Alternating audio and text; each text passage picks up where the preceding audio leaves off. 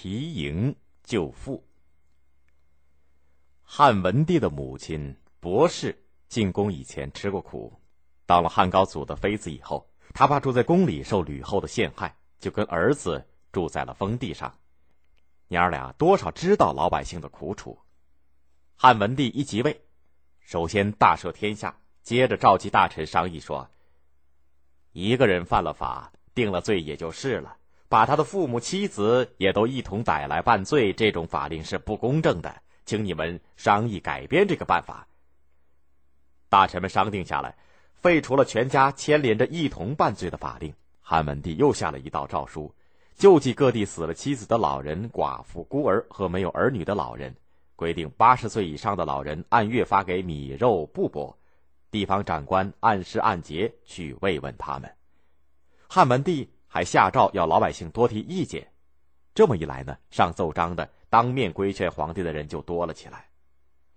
就是在道上有人上书，汉文帝也会停下车把奏章接过来。他说：“可以采用的就采用，不能采用的搁在一边这有什么不好呢？”公元前一六七年，临淄有一个叫做淳于意的人，替人治病出了名。后来呢，他做了太仓县的县令。因为不肯拍上司的马屁，所以他辞了官，仍旧去做医生。有个大商人请淳于意为他的妻子治病，那女人吃了药不见好转，后来死了。大商人就告他是庸医杀人，当地的官吏把他判成肉刑，包括脸上刺字、割去鼻子、砍去左脚或者是右脚三种。因为淳于意做过官，就把他借到长安去受刑。淳于意有五个女儿，没有生儿子。临走的时候，最小的女儿叫做缇萦，决定上长安去救父亲。缇萦到了长安，上宫殿去要见汉文帝，管宫门的人不让他进，他就写了一封信，托守宫门的人给传上去。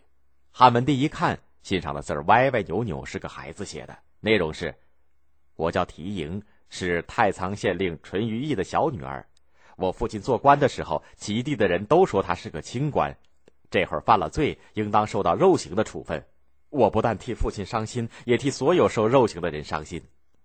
一个人砍去了脚，就成了残疾；割去了鼻子，不能再安上。以后要想改过自新，也就没有办法了。我愿意给公家没收为奴婢，代父亲赎罪，好让他有个改过自新的机会。恳求皇上开开恩。汉文帝同意小姑娘的一番孝心。觉得肉刑不合理，就对大臣们说：“犯了罪的人应当罚他，让他得到教训，重新做人。现在承办一个犯人，在他脸上刺字或者毁了他的肢体，怎么能够劝人为善呢？”大臣们商议，拟定了三条办法：废除脸上刺字的肉刑，改做苦工；废除脸上割去鼻子的肉刑，改为打三百板子；废除砍脚的肉刑，改为打五百板子。提营救了父亲，也替天下人做了一件大好事。汉文帝采取了一系列减轻人民负担的政策，犯罪的人越来越少了。他从即位的第二年开始免去农民田租的一半，到了第十三年以后完全废除了田租。当然，得到好处更多的是地主，老百姓安心生产，国家也有了积蓄。汉文帝生活节俭，有一回。有人建议造一个露台，汉文帝召集工匠一计算，得花一百斤。他说：“四十户中等人家的财产也不过一百斤，不必再造露台了。”汉文帝穿的衣服是黑色粗布做的，他宠爱的夫人穿的衣服也挺朴素，下摆不拖到地上。汉文帝有个大毛病，就是幻想长生不老，求神仙祭天给方士的费用要多少花多少。有一个方士名字叫。辛元平派人向汉文帝献上一只玉杯，说是仙人献的。汉文帝就吩咐左右拿黄金赏给这个人。丞相张苍啊，是一个天文学家，他不相信方士的鬼话，他暗地里去派心腹侦查辛元平的行动，查出那个献玉杯的人和刻字的工匠欺蒙皇上骗钱。汉文帝这才从迷梦当中醒过来，后悔自己糊涂。把辛元平这一些罪大恶极的方式办成死罪，次要的就轰了出去。这一回，他下了一道诏书，承认自己犯过过错，劝老百姓要好好种地，不要去做买卖，不应把粮食拿来酿酒。